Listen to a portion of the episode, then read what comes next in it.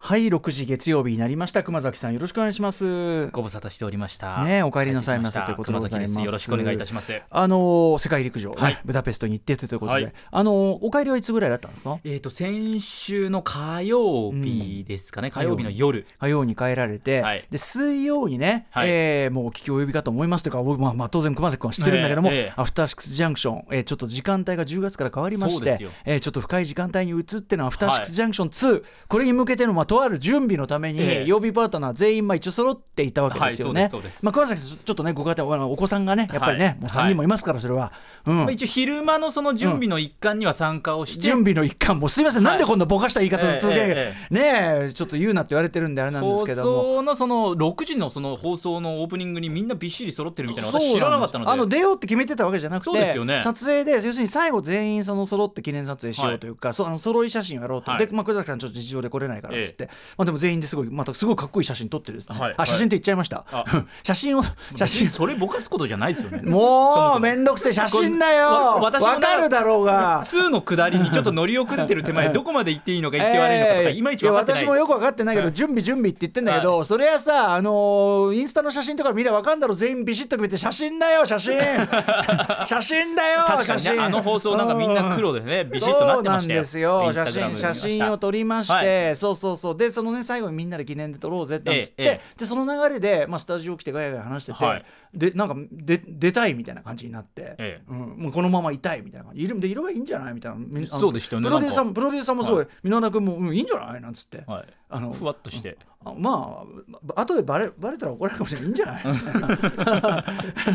そういうのであんまりね、はいはいあんまりあんまり大声で言うなってことかもしれないけどいやまあまあいやでもさいいでもさでもさそのお前らが決めたその新しいそのなんかタイムスケジュールに合わせて新しい体制を作りそれをはい盛り上げて差し上げようってんだからさ、ね、感謝されこそそれ怒られる筋合いはねえよってねそうそんな怒られるような話ではないと思いますよああーすごいプロデューサーがものすごいヒヤヒヤしてみてこっちを見て。これ以上この話を多すごくの人にい岩崎聞かれることによってリスクがあ岩崎るプロデューサーがめちゃくちゃ今まで見た中で一番心配そうなのあの乗り出してますからこの向こわかう側りましたわかでりましただからそのとにかく準,、はい準備をしておりまして、はいそこでだからその熊崎君はまあ途中でお帰りになられたためそうですそうなんはですだからあの僕は会ってなかったんでそうなんですよめちゃくちゃす久しぶりなんですいよませんいやーそうですおよ帰りなさいませということでございます帰ってまいりましたうんねあの写真あ写真って言ってしまいましたかっこいいかっこいいの撮れてましたよああありがとうございます私そこまでそのええ自分のね写真をそこまであ写真って言っちゃいましたけどもあの写真だよわかるだろ新番組始めるのに写真ぐらいいるだろそんなもんは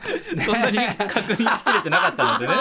言ってしまいましたがいやいやでもほらその曜日パートナーね、は一応現状ねそれはもちろんその今調整中なんて一応言ってますけども、ええええまあ、もちろんその全員全員よろしくお願いしますということで話は進めたいですからこっちはねそうですそよれねでもうできるその方向で進めているということであとはもう本当にこう、は本格534を待つばかりということでねもちろんそのあの 10月というのはねこうテレビも含めていろんな調整がありますんでね。まあ、いわゆる10月というのは改変期といううんか改変期テレビ局ラジオ局そがうなこんでうすよいろんなもうこの番組に関わそうそらうそうずそうさまざまな動きでがあテるレテレビははテレビでいろんな動きあるでしょうから、私知りません詳しいことは知りませんから、ね、私も知りませんそうですそう誰も知らないそうなんですよれはそのもうテレビのそのね決める人がこうやってやってるでしょなんかいろいろあるらしいですよでそうあるからそのああじゃあちょっとそのあのアナウンサーの皆さんいい加減ねそろそろフィックスしていただくとねあのいただけるとやっぱりこっちもありがたいんですけどてかそれはさ問屋が脅さないんですよはいはいいやいやいやえ何何ラジオああのそっちの列一番後ろ回っていやいやこうそういうそれいろいろちょっとな んかリスナーの皆様に語弊がある表現ですよ、えーあーそうそうえーなんだってラジオあラジオラジオうんとねまあとにかく学んでくださいみたいなそういうことになってますんでおそらくだからいろんなもうテレビラジオ関係なくアナウンサーがそうなでんすねか関わるなんか全部そのうで調すね整がつくまでそうなんですそうなんでなすんか言えないとかっていう事情があるんでしょそうなよです各所に事情っていうのがあるんでね、そうなんですそれはだから私どもねぐっとそこはね もうずっとそこはもう飲み込んで飲み込んで、えね飲み込んでもうジャンは来てますと いうね気持ちでねやってるわけですよねすいませんねあのだから楽しみ、はいい、や違うのなんだかんだでその新体制は新体制で楽しみじゃんってみたいなのはあるわけそうですもうそまあ言うて1か月は切ってるわけでそすうそかうらねそう今鋭意さまざまなことはい準備中でございますので、まあ、そちらも楽しみにしてくださいという中でですね、まあ、熊崎君久しぶりなんで、はい何が聞きたいってやっぱりあのブダペストお土産話の数々ハン聞ガきリたいーブわダけペでスす、ト行ってまいりました、はいえっとリスナーの皆さんからですね、まあ、世界陸上をご覧になっていた方からのメールいただいてますのでありがとうございます紹介させてください、えーラジオネームドクターケノさんです、えー、歌間さん熊崎さんこんばんはこんばんは熊崎さん世界陸上の実況お疲れ様でしたお疲れ様でした私はこれまで何度か世界陸上を現地観戦してきましたうわすごいうん、今回のブダペスト大会は子供が小さいため現地観戦を断念しテレビで連日日楽しみました、うんうん2017年のロンドン世界陸上の時興味 R でね熊崎さんがやってたあー当時そうでした名が名番組、はいね鍋旬はこれを聞いて、ね、TBS を目指したという 面接で興味あると言ったらきょとんとされたとどんな目標なんだっていうナビション、えー興味あるで SNS に写真もアップしますよと言っていたにもかかわらず、ほぼ SNS を更新しなかった熊崎さん2017年の時点であーはそうですね今回は動画そして温泉での水着ショットもアップしてくれて、そういう面でも熊さんの成長を感じました感謝そうでですすそうですえー肝心の実況は情感がこもってるけれどそれでいて聞きやすく注目すべき点が整理されていると感じました、えー今回はトラック種目を多く担当されていましたがフィールド種目やマラソンとは違った難しさがあると思いますそのあたりのお話が聞けると嬉しいですとはい他の方からもメールあいりたがとだういているございまんすですすがごいですね来ていただいてたんですねぜひちょっとだからそのまはいず世界陸上のその実況裏話と、はいプラス私非常に興味あるのはやっぱハンガリーあの、えブダペスト非常に綺麗な街で。もう最高の街ですねそうなんですよ、ええあのめちゃくちゃ生きてみたい街の、はい結構あはれいなんで、なんかそんな話食い物どうだとか、はそんな話も伺えたらと思う次第でございます。アフターシックスジャンクション After Six Junction. 9月4日月曜日時刻は今6時6分ですラジオドッキリの方もラジコドッキリの方もこんばんはこんばんは TBS ラジオをキーステーションにお送りしているアフターシックスジャンクション通称はトロックパーソナリティは私ラップグループライムスターの歌丸ですそして世界陸上ハンガリーブダペスト大会から無事なんとか帰国しました3週間ぶりの出演です、月曜パートナー TBS アナウンサー熊崎和人ですはいお疲れ様でございましたありとがいとうございまうした熊崎くんですけどお休みいただもきましたがはい、えーまずね、はいえー、と世界陸上の方ですけど、まあ、あの端的に言ってブダペストにおけるこの大会ええなんていうかな実況してていいかがって言ってもざっくりなことかもしいれないけどやーでもやっぱりハンガリーの街が非常に良かったので、うんうんまあ、去年の世界陸上オレゴン大会だと、ええそれこそ周りが本当に何もなかったので、うんオレゴもンう特集やりました、はい、ホテルとええその競技場までバスで移動する、えー結論なんもねこの往復しかなかったんですよ。えーはいはい今年に関してはもうハンガリー街並みが素敵なので、うん当然その我々メディア用のバスとかも動いていて、うんうんホテルの前にあってそのバスから競技場っていうのもあったりしたんですけれども、えそれとはもう別にもう途中からはやっぱりハンガリーの街を歩きたいとか、うんうんそういう気持ちがあったりしてやっぱりもう、ま、車窓で見るたびにあももうだけでももう本当におおって感じもうそうですトラムとかいわゆる乗うんうんっあて、ーそうだよねもう国会議事堂の真横をトラムが通ってみたいな、はい、もう本当に我々からするとちょっとなんていうの絵本のようなっていうかさそうですねねでもう建物とかも結構その中世のうんうん昔の建物がそのまま残っていてそれが世界遺産にもなっていうんうんうてんもう景観を損ねるから5階以上の高さの建物は建てちゃダメですよみたいな中心街もなってたりしうんてうんうんうんもう街全体が素敵だったのでその競技によってまあ準備とかの大変さは当然あるんですけれどうもんそれ以上にこう街が楽しくてああいいねいい2週間でしたあねー。本当はい食べ物とかってどうなのこっちは食べ物はもうベースはもう大会自体が始まってしまうとあのお弁当用意していたあまあだねいそてりるゃそそうだれになってしまうのうでんなかなかないんですけれども大会始まる前にそれこそハンガリー料理もうとかを食べまあんまり料し理っててどういうのあのフォアグラが非常に有名だとへいうえことでフォアグラのそのパテとかまあパンがあってそれをパテつけたりうとんうんうんうんうんうんうかんあとはパプリカが非常に有名おでうパプリカパウダーとかはあはあでえっとハンガリーのもうポピュラーなスープでグヤーシュって呼ばれるスープがあるんですけれどもうんうんそれがまあイメージはそのビーフシチュー寄りの、うんまあ、野菜牛肉とかお野菜は、うんまあ、玉ねぎとうんか、うんもう人参とか、はいそういうのがたっぷり入っているスープなんですけれども、はいそれになんかこうパプリカパウダーをたくさんえ入れるんですよへーでも別に辛くなくうんて、うんうんそれがコクになってうまみになってみたいなえうんところでしかもその店ごとにとか家庭でも作るし店でもどこでも置いてあってそれぞれ味が違うのでへえそれを楽しむみたいな感じでグヤーシュだはい、これが美味しかったですねグヤーシュっていうこの食べ物がへーこれパンにつけたりとかしパンをつけたりとかして食べるんですけれども、こういう料理とかですかね、へえいいねやっぱねいいですよこの異国情緒が味わえるお仕事上そうなんですよ、ねえはいあそう一回だけ開幕前これまあ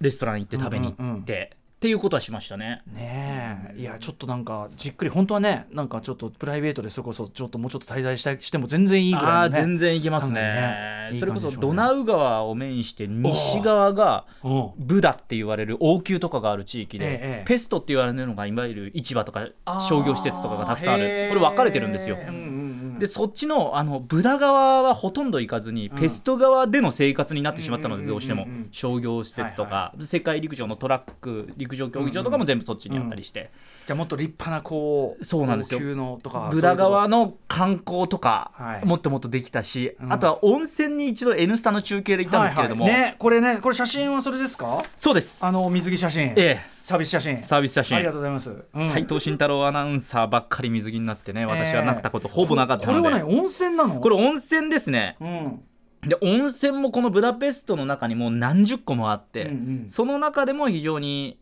有名と言われるへー温泉で、なんか日本の温泉の感覚をするとすごいまずプール級に広いあしもうその感じですねあのねいわゆる温泉のなんかリゾート施設みたいなのあるじゃないですうか、んうんうんうんあの感じあーですねで周りもねなんかやっぱりハンガリーっぽいハンガリーっぽい建物のこの中にも何十個の温泉があって、あそうなんだでサウナもあってなるほどなるほどで1日何千円とかで日本円で多分4 5千円とかするのかなここだと結構観光用だったりするのうで、んうんうんそこで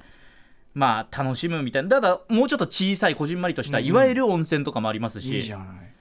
まあ、温泉の天国と言われるような、えー、そうなのね、はいへえそれがじゃあ全然その市内っていうかそうですにあったりするんだあと結構このブダペストのなんか街がこうキュッとうんしてるので、うんうんそれこそまあなんでしょう例として合ってるのか分かんないですけど、福岡とかってあはのいキはいはュいッと全部が詰まってるじゃないですえか、えええええあの感じでもう徒歩圏内とかもうトラムでちょちょちょって行けばうんうんもうんう全部中心の中で、はいはいはいもううん集まってるんですよ、うんうんその観光名所とかうんうんうも、んだからそういう意味でも生活しやすい場所ですよね。なるほどねあそういやよいいいやだからなんかそそれがすごいまず羨ましくていやねーただ移動は大変ですようんあの羽田空港ないしは成田空港から一度ドバイに行ってそこまでが大体10時間ぐらいかかるんですけれども、うんうんえええでドバイから乗り継いでハンガリーまで行くんですけどそれが56時間かかるので、うんうんもう移動は1日ですね丸1日移動に使うっていうま感じなのあでそれはちょっとはくっいたくたって感じかもしれないけそどうですねそっかあとはなんか韓アジアだと韓国の方が結構多くて、うんうん韓国直行便があったりとかへー韓国ドラマのロロケ地とかになったりしてそういう聖地巡礼的な感じであー結あそ構うなん訪だれる人が非常に多いということで。へーこの聖地エニ温泉っていうロケ行った時うもんうんもう、まあ、地元の方ないしはヨーロッパだとイタリアスペインとかが多くてアジアだと圧倒的に韓国が多いっていうへー韓国の方が非常に多かったですね。ああそうですか、はい、でもまあそのまあ観光地なんだから要するにまあい行きやすいっていうかね行きやすいです過ねごしやすいってこともあるもんね、い、やー羨ましい限りでございますといういやーでそのね、はいえっと、世陸せ世界陸上の中身に関してもですねこんなメールもいただいてます鳥取県産メガネさん、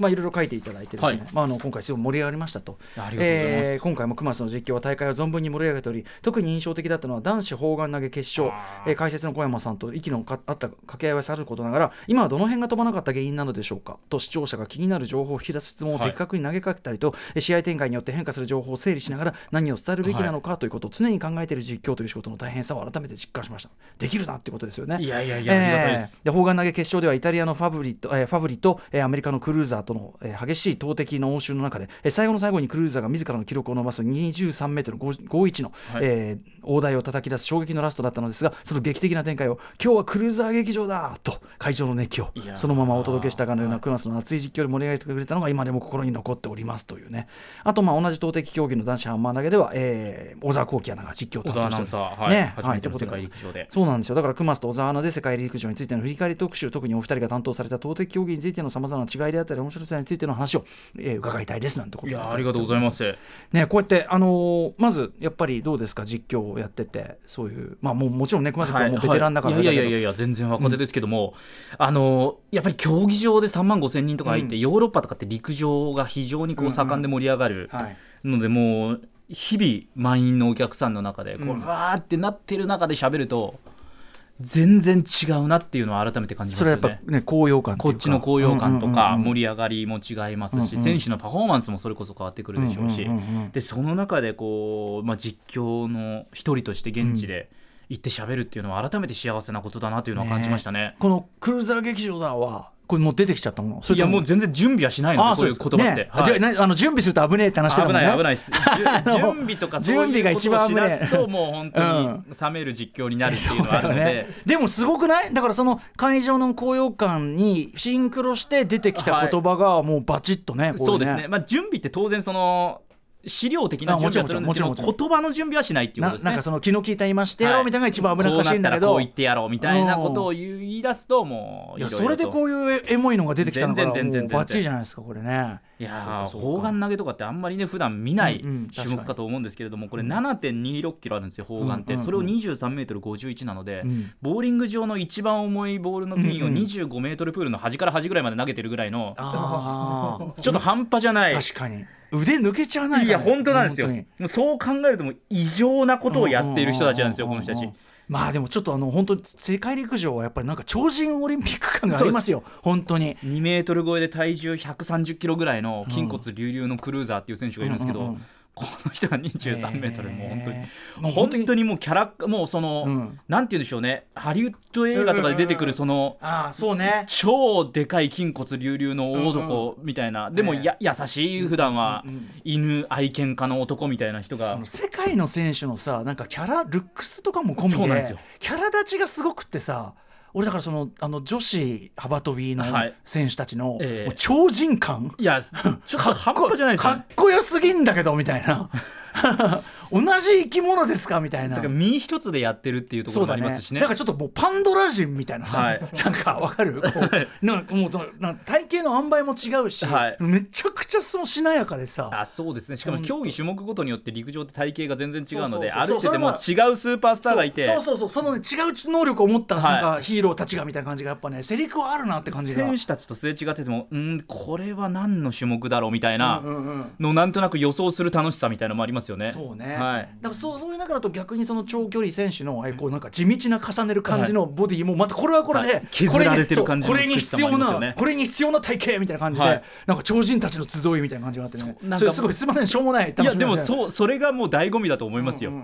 この種目に特化するとこういう体型がベストなんだろうっていうのがそれぞれに分かれるっていそうそううそうそうそうでみんなさなんか今今時おしゃれなんだよすげえあおしゃれですねなんかユニフォームとかとで色合わせた髪型とかさ、ネイルとネかイしルてたとかりしもてあそのう髪型とかもそのそれこそ 100m とかのシェリーアン・フレイザー・プライス選手とかそう予選準決勝決勝で髪色変えてうんうん、ああそうすだからおどんな髪型で登場するんだろうリレーの時とかもあ今度はこの髪型できましたねはいはみいはいたはいいなそうだよね単純にこれ重くないのかなみたいな素人ね的な俺疑問もも俺出も思ってきまちゃっすした俺も思っちゃったこれ、はいこれどう考えても競技的には若干マイナスなんでしょうけどこれ髪の毛切ったらタイム上がらないのかなみたいなそういうのも思いますけどねそうじゃおそらくないやっぱ自分の気持ちを上げる方がそんなことよりも重要なんでしょうね。なんでしょうねいや当然もうさ、まあ、いつも言ってるけどマインドめちゃくちゃ重ってかもうマインド何割みたいな感じでしょうね本そう当だと思いね。ますよどんだけこう高揚感うん自分の気持ちを高めていくかとそうねか、逆にもういやみんなさ何年も何年も訓練してめちゃくちゃな練習重ねてんのにこの一瞬の踏み切りを間違えたらやっぱするんだみたいなさそう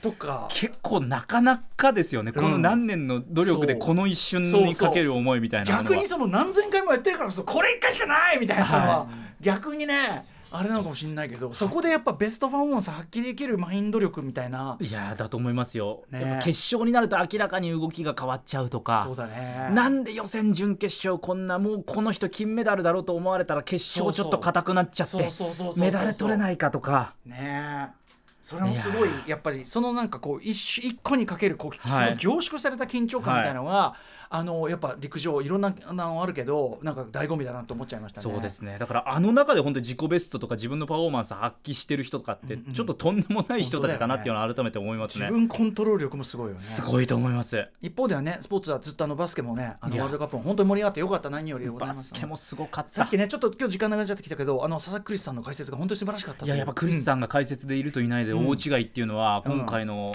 バスケ日本戦ずっと見ててなんとなく分かりましたね。ね、でもあの本当にあのバスケ好きの皆さんからすればこう悲願の本当にこう国民的注目みたいなものいやばっちり本当ですよ集めたわけだからそういう意味でも大成功だったんじゃないですかね。来これたねなって、まあ、遅すぎたってなってるかもしれないですもけどちろんようやく来たっていうねん、それとちょうどこうなんていうか選手たちのこうはい実力みたいなものはがいちょうどこうシンクロしてる時期でなんか最高のそうですあれだねったかなと思いままあ、す。選手の皆さんも本当非常に個性あって、キャラも豊かで俺超そのだからもうフィンランドの試合、はい超面白いところの手前 で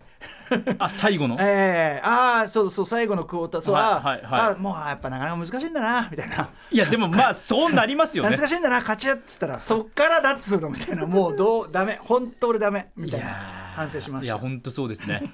いやいやでありまもす あのさんまさま醍醐味を味わわせていただいてまあとにかくあの熊崎さんあのハンガリーお帰りなさいませまたということで今週からよろしくお願いしますうんよろしくお願いします2もよろしくお願いいたしますいや2になるっていういやそまのだち流れょっと私乗り遅れてるんで、まあえーまだちょっとそこまではねちょっとそのなんとも言えまたまたプロデューサーがともはいはいすっ飛んできたんでねえーえーちょっとその件は置いときましょうか大丈夫でねす大丈夫です写真は撮るだろそりゃ今プロデューサー座ったん写真でいや大丈夫です写写真ね写真は撮ったって別にね無駄じゃないんだからまあまあそれ写はね真っていついかなる時も撮りますから写 ね。真は大事です。いさて、写真。はといいうことことで本日のメニュー紹介です。はい6時半からのカルチャートークです現在公開中のロキュメンタリー映画「シーナロケツ鮎川誠ロックと家族の絆」の監督編集を務めました寺井至さんがゲストに登場ですはい、えー、そしてですね、あ、まあ、寺井さんはあの私、RKB を毎日放送で制作してた音楽番組、えっ、と、チャースタバ、チャートバスター R、チャーバスにね、あの、ちょいちょい出させて、ライムスターで出させていただいて以来、まあ、非常にあの、進行もあるんですが、そんな寺井さんが撮った、まあ、あの、相川誠さん、はいシーナロケッツのあのドキュメンタリー、めちゃくちゃ面白かったんはで、い検証しました寺井さんにお話を伺いたいと思います。そして、7時からは日替わりでライブや DJ プレイをお送りする音楽コーナー、ライブダイレクト、今夜のゲストはこの方です。3人組ハイブリッドロカビリーバンドザ・ビスキャッツ先月23日水曜日今お聞きのチェッカーズジェリアにハートジュリアンハートブレイクとか、まあ、あのジェッタリンジンの夏祭りとかですね、あの皆さんがご存知の j p o p の数々をロカビリーでカバーしたカバーアルバム j w a p サマーオリーされたということで番組初登場ですそして7時半過ぎからは番組内番組ベンチャー企業キュレーションプログラムブーストメインパーソナリティはウーム株式会社会長の鎌田和樹さんですそして7時45分頃からは新概念提唱型投稿コーナー月曜日目撃隣のご飯をお送りしています皆さんの食の固定観念からもっと自由になろうという企画になっておりますそして今夜の8時台特集コーナービヨンドザカルチャーはこちら今の洋楽シーンがよくわかる月刊ミュージックコメンタリー映画「バービー」サウンドトラック解説特集 TBS ラジオ「ジェーンスー生活は踊る」金曜ボイスログの選曲でもおなじみ音楽ジャーナリスト高橋義明さんによる月一音楽企画です今夜のテーマは全世界で記録的なメガヒットとなり先週ムービーウォッチ面でも当たりました評論しました、えー話題の映画「バービー」を彩る音楽特集、えーまあ、非常に豪華サウンドトラックしかもあの劇中の展開とまあ非常に密接にねあはのいリンクリンクしているということで、えー映画「バービー」を音楽サイドからよし君に解説していただきます後半では時間の許す限り新婦の紹介もしていきます番組では皆様からの感想や質問などをお待ちしています歌丸アットマーク TBS.CO.JP 歌丸アットマーク TBS.CO.JP 読まれた方全員に番組ステッカーを差し上げます各種 SNS も稼働中 X こと元 TwitterLINE インスタグラム各種フォローもよろしくお願いします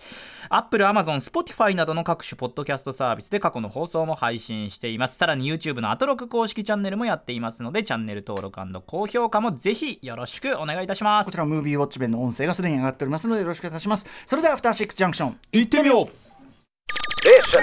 After Six Junction. えーとね、先週の金曜日、い9月1日でねあの関東大震災100周年、100年ということであの私、まあ、例年、まああの、関東大震災とそれの、えー後に、ね、起こったあの、まあ、朝鮮人であったり中国の方のですねあの虐殺事件というのを、まあ、毎回本を紹介しながらはいいろいろ話してるんですけど、えーそれに関してメールいただいておりましてラジオネームオフスさん、えー先日金曜日ご紹介があった高麗博物館に行ってきました新新大久保あの大久保にね新宿大久保にある、えー行った時にはビルの一室の博物館に十数人の方がおり関心の高さが伺いました、まあ、現在高麗博物館で、えー、と関東大震災100年隠蔽された朝鮮人虐殺という展覧会がされていると、で、えー博物館では、えーで関東大震災絵巻の展示と合わせ当時の状況や日本の植民地支配に関する、えー政府発言の変遷なども確認できますとで、まあ、僕が紹介した本の販売なんかもありました、でね、えーオフさん私の祖母はえー8歳の時に関東大震災を経験しており上野の検問所にて朝鮮人あるいはそのように疑われた人々が虐殺される現場を見て一生忘れられない記憶となっていることと話していたそうです私は直接話を聞いていませんが絵巻や展示を通じて祖母が見た出来事を追体験する機会となりました事実に向き合い分析し分析し繰り返さないための知恵をつけることも住む人々にとっての安心安全につながると思いますということでこれあの先週の金曜日の荻上チキセッションの中でですね、はいえーとまあ、特集もされておりまして、ぜひ皆さん、これ、タイムフリーでも聞いていただきたいんですけど、あのとっと何度も言いますが、あの松野、えー、ひ広和官官房長官がですね、あのそんな資料はこう政府になないから確認できないなんて、めちゃくちゃ、あのでたらめなだけではなくて、非常にこう暴力的なと言っていいようなことをおっしゃって、僕、それは本当にこれは許せないというふうに思って、ですね、まあ、すごく繰り返しお話ししてますけども、はいこのように実際にあの経験された方がいる事実歴史的事実でございまして繰り返さないためにもですね、まあ、あのこういう展覧会であるとか私が紹介した数々の本であるとかあのら番組のホームページにも上がってますんで、とにかくその過去に目を背けた国民は滅びますんで After Six Junction. あなたの平成間違ってます平成のすべてを目撃したと自称する町浦ピンクが真相を激白